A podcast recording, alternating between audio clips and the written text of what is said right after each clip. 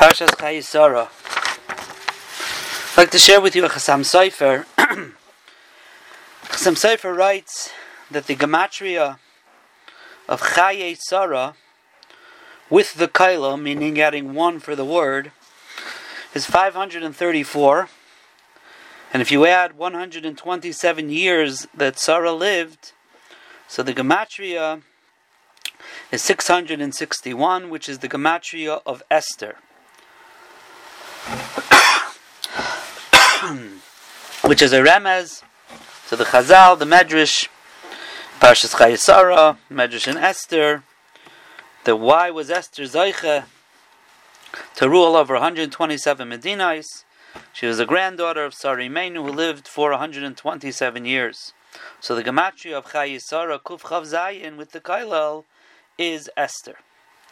And the Chassam Sofer expounds and explains this as follows. Says really when a person does a mitzvah, it connects him with HaKadosh Baruch Hu.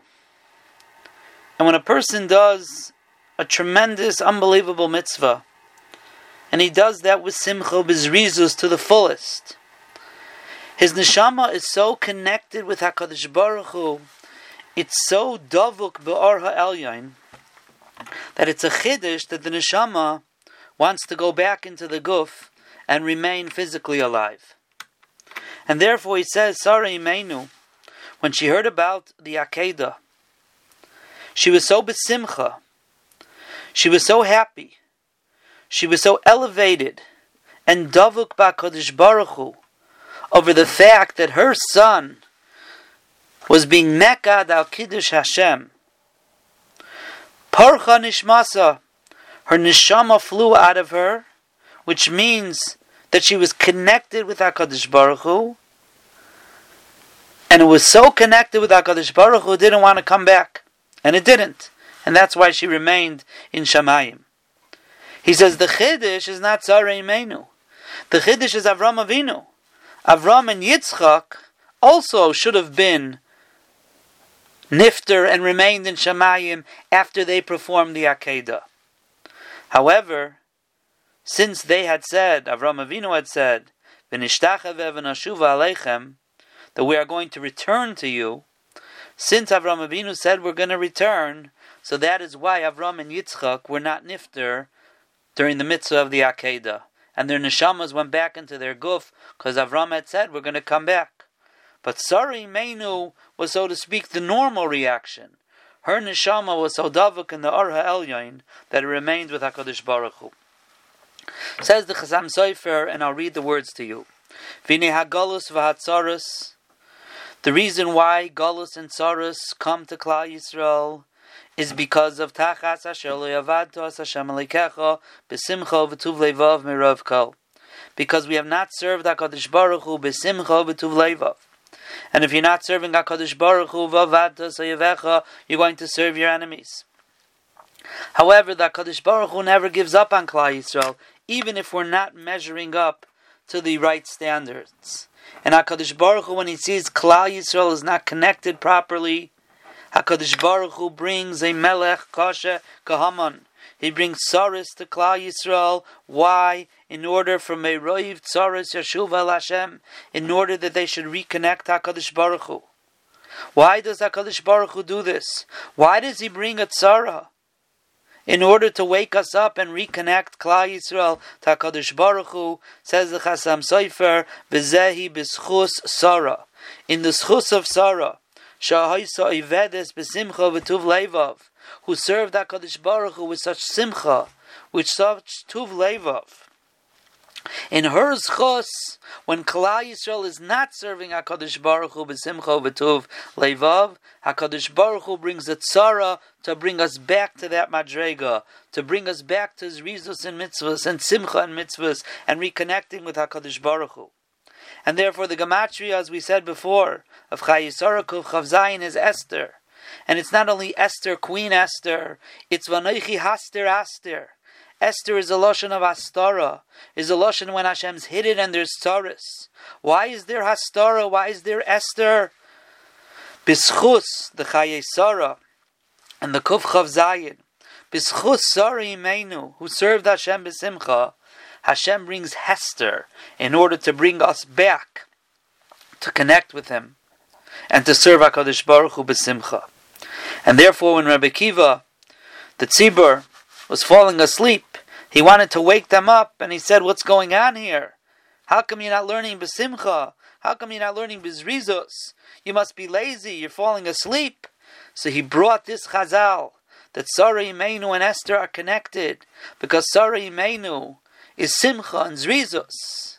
And when there's Simcha and Zrizus, Klal Yisrael is protected from tzaris. And that's what Rabbi Akiva wanted to be Ma'irer to those who were falling asleep.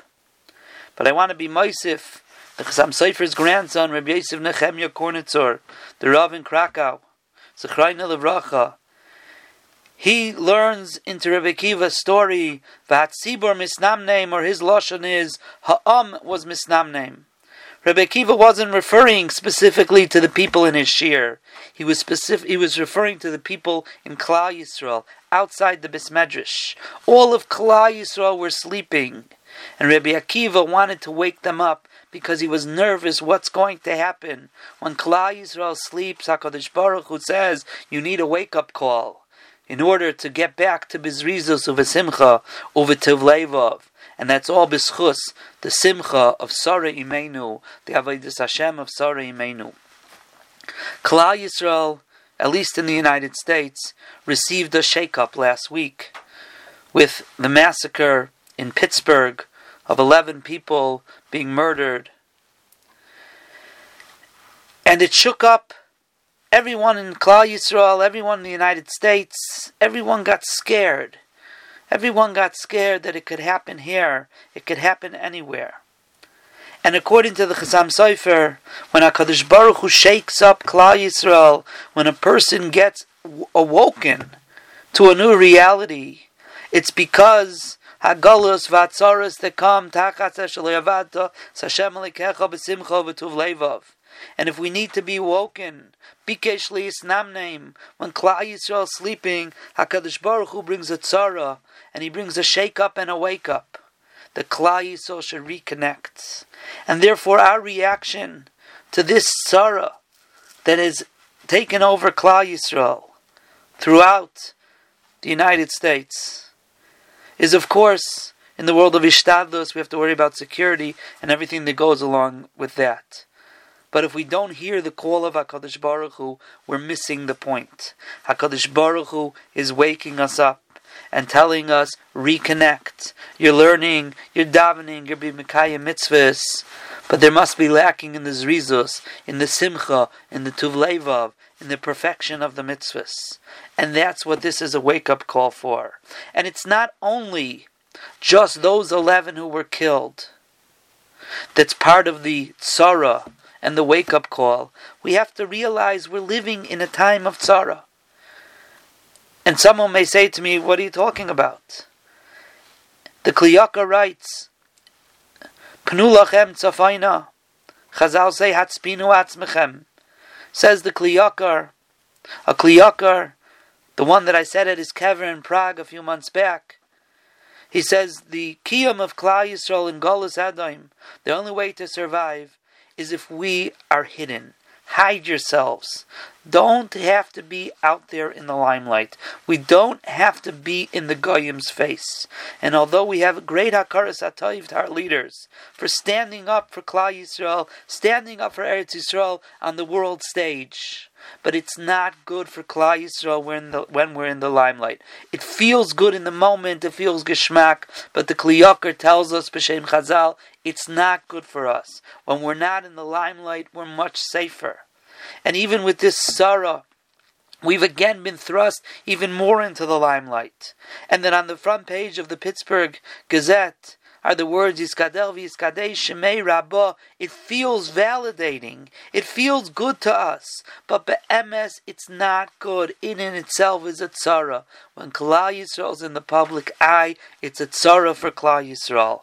That's the bottom line. It might in the moment feel good, but it's not really good. And it's something that we have to be makir because we get comfortable and we say, okay, look, we're being taken care of. And we forget that we're in Gullus.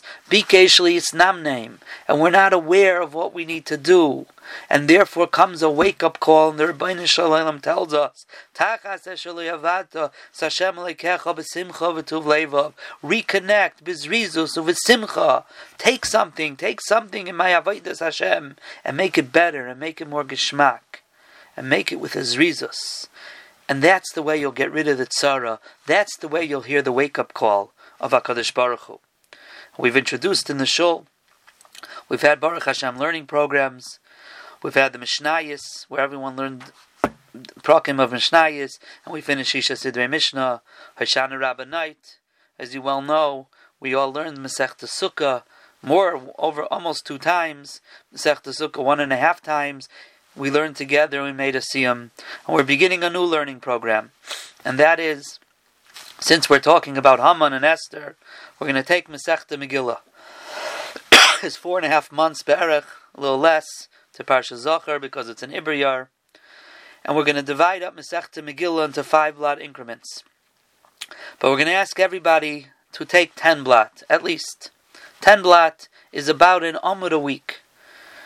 And if it's too hard for someone, that's why I'm splitting into five blot increments. But we're asking people to take ten blot, an amud a week. Masechta Megillah is only thirty blot be'erech. You'll say, okay, three people take it, we're done. No, the challenge here is going to be how many times could we finish Masechta Megillah? How many times could we finish the Masechta by in five blot and ten blot increments? And I'll tell you, this is a recording, obviously that yesterday already one person came over and said, I'm taking the whole Masechta. Whole Masechta I want to take. Let's see how many times we could finish the Masechta as a tzibur together, being mischazik in our Torah, in our Zrizus, in our Simcha. And the coming week, we're starting the night seder in the shul. The shul's open for learning with a 9.15 Maariv, and everyone's invited to come. And Bez Hashem, we're going to start a new shir. And as we're mischazik in as a tzibur together to hear the call of Hakadosh Baruch Hu, to awaken ourselves, to reconnect, bezrizus uvesimcha, we should be zeicha. Number one, that we should be no longer on the front page. We should be zeichat spinu atzmechem to remain low. We don't have to be in the limelight. We don't have to be on the front page of the newspaper. Find new news, Hakadosh Baruch Hu, take us off the front page. And Bezos Hashem, if we reconnect with HaKadosh Baruch Hu, we'll be able to weather this gullus that hopefully will be over very soon. And HaKadosh Baruch Hu should say, Litzari Seinu Dai, enough tzaris.